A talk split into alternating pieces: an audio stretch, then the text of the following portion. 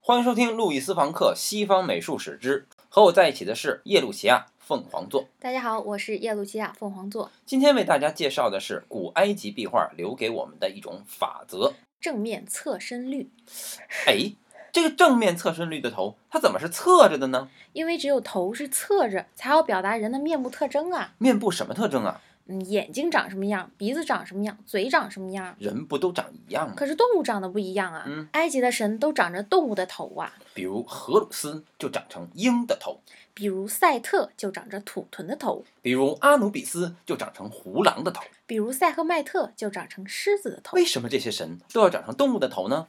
因为埃及人用动物来象征神的力量啊。那动物的头为什么要画成侧面呢？因为如果画成正面，就不好区别动物的形态特征了呀。那既然画的是侧面，那为什么要叫正面率呢？它头是侧的，但是身体是正的啊。那为什么身体不也是侧的呢？因为他得把胸部露出来。那为啥要露胸部呢？胸部能象征身份啊，那为啥胸部能象征身份呢？首先是男是女，一看胸部就看出来了。那侧面的胸部也能区分出来呀，你又不是平胸。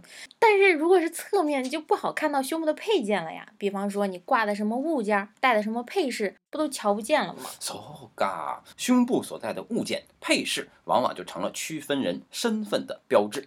对啊，就像你今天穿了个什么 T 恤，logo 不都印在正面吗？ so ga，哎，那这个壁画的腿怎么又是侧面的呢？侧面比较好表示走动，我觉得是侧面能够看见臀部。